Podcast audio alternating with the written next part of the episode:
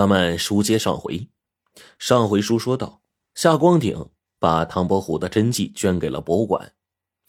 庆典的最后一项仪式就是剪彩，三位亭亭玉立的礼仪小姐双手各用不锈钢托盘托着一个彩球，彩球之间系着一条鲜红的绸带。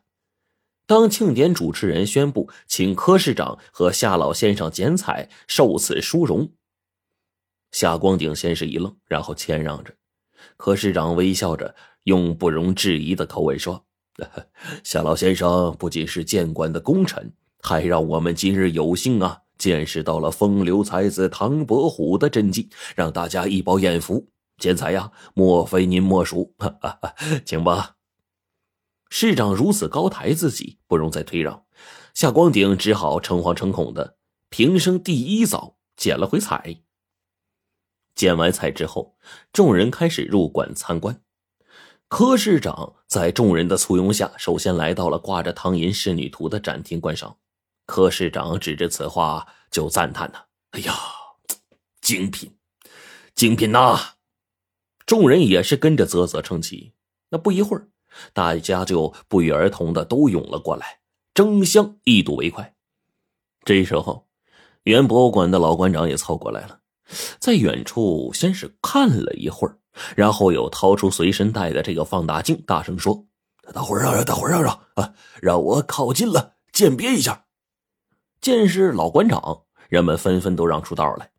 老馆长就举着放大镜贴近这个画，慢慢看着。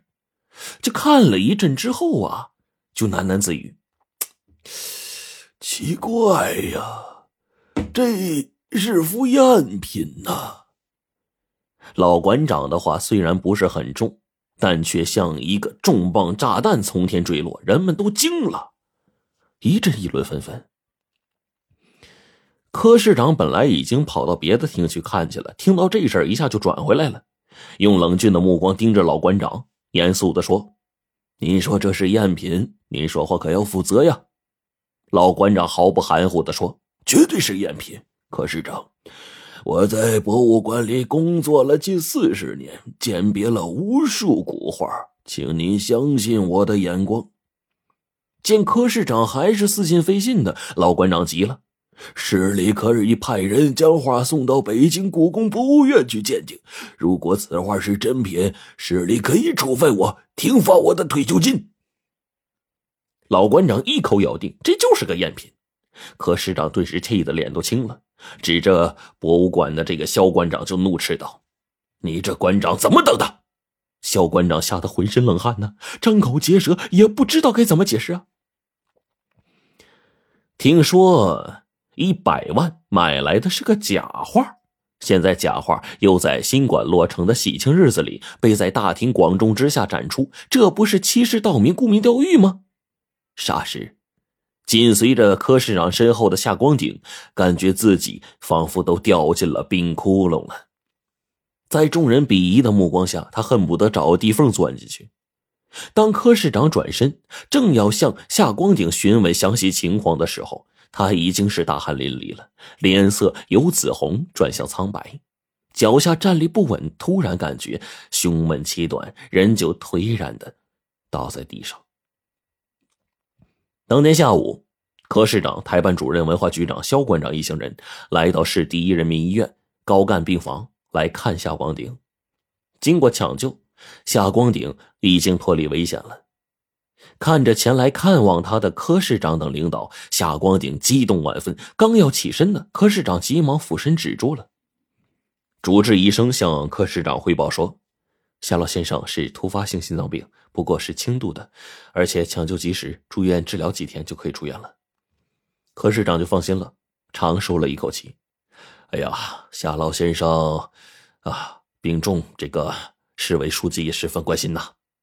台办主任也对夏光鼎说：“柯市长，在您突突然发病的时候呢，指示医院要挑最好的医生，用最好的药，不惜一切代价抢救。”夏光鼎听完，热泪溢出了眼眶，感动的说：“我一介草民，惊惊动了市里领导，真过意不去呀。”柯市长就握住了夏光鼎的手，您老为我们市里做了这么大贡献，我们这么做是应该的呀。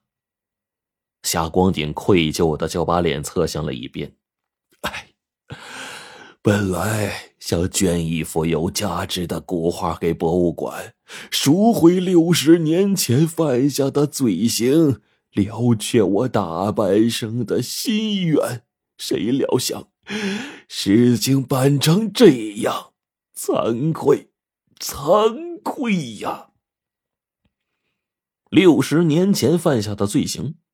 了却大半生的心愿，这到底怎么回事呢？夏光鼎长叹一声，用追悔莫及的口吻缓缓讲述了发生在六十年前的一件往事。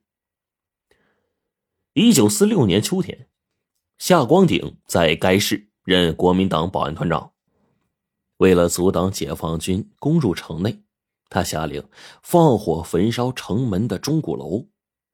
解放军前进的步伐没有挡住，可惜这栋清代同治年间修建的雕梁画栋的六层鼓楼，烧了三天三夜之后，成了一片灰烬。这个可是该市的一个标志性的古建筑啊。夏光鼎撤离到台湾之后，每当回忆起这段往事，就是痛心疾首。后悔自己当初做了一个有罪于家乡父老乡亲的一个错事几十年里，他总是在思索如何才能弥补自己的过失呢？这次回老家探亲，他听闻说要建市博物馆，心想补救的机会来了，就寻思呀，购买一件年代久远、有艺术价值的国宝级的文物捐给馆里。也想不到好心办好事却给办砸了，这个真是。丢尽了老脸。柯市长听到夏光鼎叙述完，不由得为夏老先生的一片赤诚之情所感动。他立刻掏出手机给市公安局局长打电话，让他火速赶到。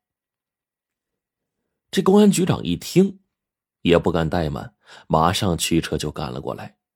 简单问明了情况之后，公安局长就问夏光鼎说：“您购买画时候？”问了卖画人的姓名和职业了吗？夏光鼎回答说：“他说他叫金月，是个个体户。哎呀，当时我也没细问，心想着这种卖文物的，你谁会说实话呀？是吧？嗯，这倒是。”公安局长点了点头，然后又问说：“呃。”您注意到他的相貌特征了吗？比如说他的身高啊、胖瘦、年龄、长相如何，还有什么特别惹人注意的地方吗？